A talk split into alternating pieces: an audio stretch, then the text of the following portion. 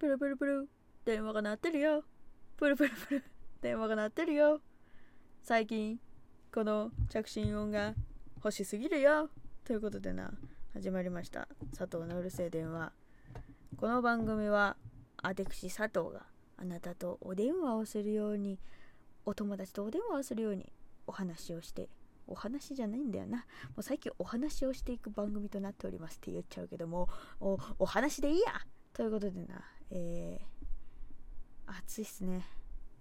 最近さあの汗を自分でかいてないなと思って。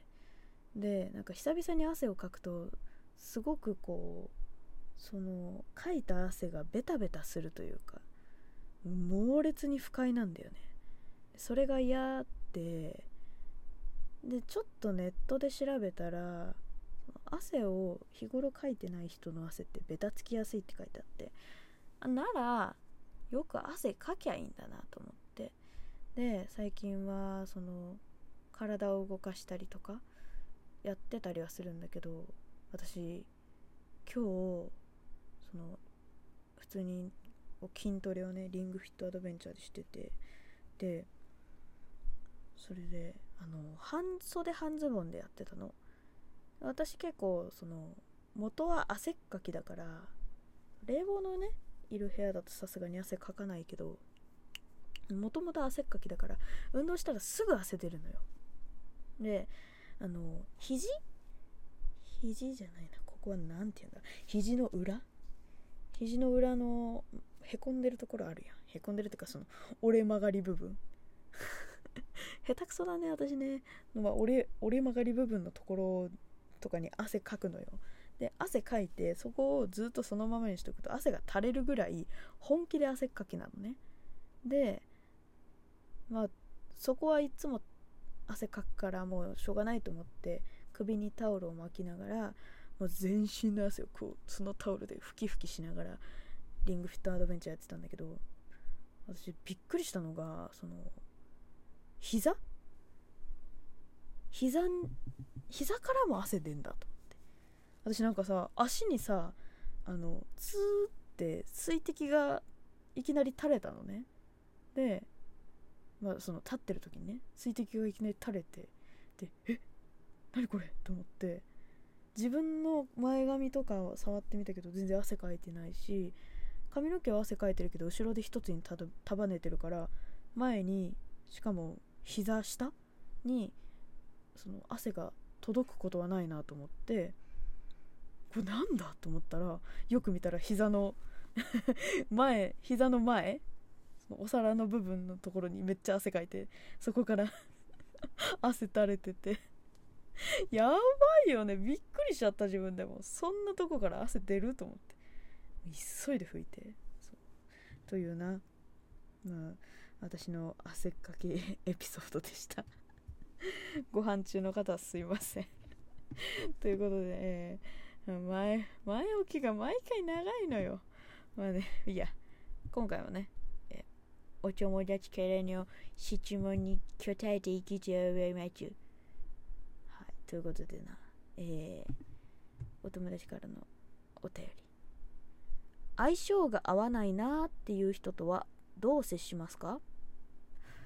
あー、ま、でもなんとなくまたその前回前回以前のえっとこの佐藤のうるせえラジオで割と、ま、相性が合わないなっていうこういうストレートな質問じゃないけどなんかこうそれに類似したような質問が結構もともと来ていてでその時はあのその時っていうかまあそれその時に話してる内容と、まあ、ちょっとかぶっちゃうかなとも思うんだけれども基本的に私のストレスをためない方法として相性が合わないなっていう思う人には近寄らないっていうのを、まあ、ちょこちょこ話してたりはするんだけどもう本当にそのまんま。どう相性が合わないなっていう人とはどう接しますかっていう答えに、えっと、アンサーをするとしたらそのなるべく接さない。っていうのがベストアンサーです佐藤の、うん、でもさなんかこれ別の話題の時にもこういう喋り方というかこういう話の持っていき方しちゃったんだけどでもさやっぱりどうしてもこの大人になるとねその相性が合わない人ともなんとなく仕事をやっていかなきゃいけないっていうことがもちろんあるじゃないですか。かそういう時はもう何？もう本当割り切ってやっぱり話していかなかあいかなきゃいけなかったりするじゃないですか。そういう時はうんともう何て言うんだろうな割り切るっていう言い方が一番近いかな。この人はこういう性格なんだからで最初から思っとく。だからなんか過度な期待はしないっていうかそう。だから例えばだけどいっつもこの人マイナスなことしか言わないな。なんかすごく苦手だなって思ってる人がいるとするじゃん。マイナスなこと人の悪口ばっかり言う人だな。苦手だなって。私の中で思ってるとするじゃん。そういう人に対してはもう何例えばだけど自分私とその悪口言いがちな人と喋ってる時に実はあそこの何々さんってこうこうこうらしいよってあ始まったって思うじゃん。そういう人のそういう始まり方って。でそういうその嫌だなって思う瞬間が来たとしてそういう場合はああでもこの人も一生この性格治んないだろうからなって割り切る、うん、この人はこういう性格なんだからもう言わしときゃいいやみたいな。そそのまあ悪口とかはもう言わしときゃいいやで。でこういう悪口ばっかり言う人の一番厄介な点ってそのねえねえ佐藤さんもそう思うよねっていうところじゃない？それでさあーまあそういうところもちょっとありますかねなんて言っちゃった日にはさもう次の日から佐藤さんあの人のことこういう風に言ってたよって言われんのよ。もう絶対言われるんだから。その時はだから自分の気持ちに素直になっといた方がいいんだよね絶対ね。私もどんなにどんなにあの人ってこうこうこうでさなんかすごい態度悪くないって言ってもそうっすか？って自分がそう思ってなかったとしたらそうっすか？私は全然そんなこと思わなかったっすね。いやそうなんですねっていうようにはしてる。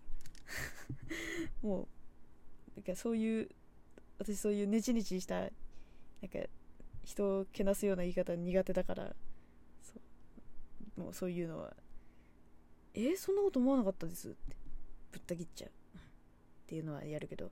何の話してたんだっけ？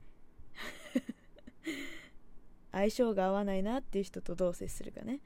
うんでもうんストレスはもうどうしても溜まっちゃうよ。やっぱり話したら。うん。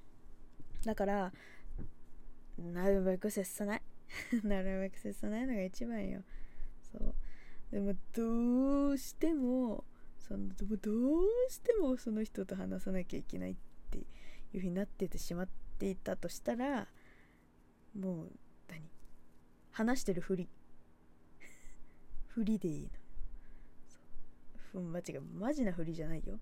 その口パクパクしながらってやるのは違うけどそれはもうただのコントになっちゃうから。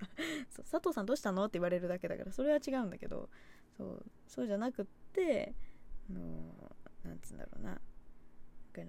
心ここにあらずで喋るみたいな。えー、例えばその苦手な人の名前がえっ、ー、と何？バッファローさんだとするでしょ？えー、バッファローさんってちなみになんか好きなお菓子とかあるんですか？みたいな。携帯いじりながらとかでもいいのよ。ああそうなんですか。へえ知らな知らなかったなそのお菓子。みたいな。そのレベルでいいのよ。全然いいと思うよ、うん、そういう人って意外と何、まあ、見てももちろんね。この人何？自分から聞いといて何って思われる可能性もあるけど。いいのいいの。もう。話話せよっていう雰囲気を作ったのそっちが悪いから。違うな。これはごめん。それは言い過ぎてるわ。さすがに言い過ぎてるわ。うん。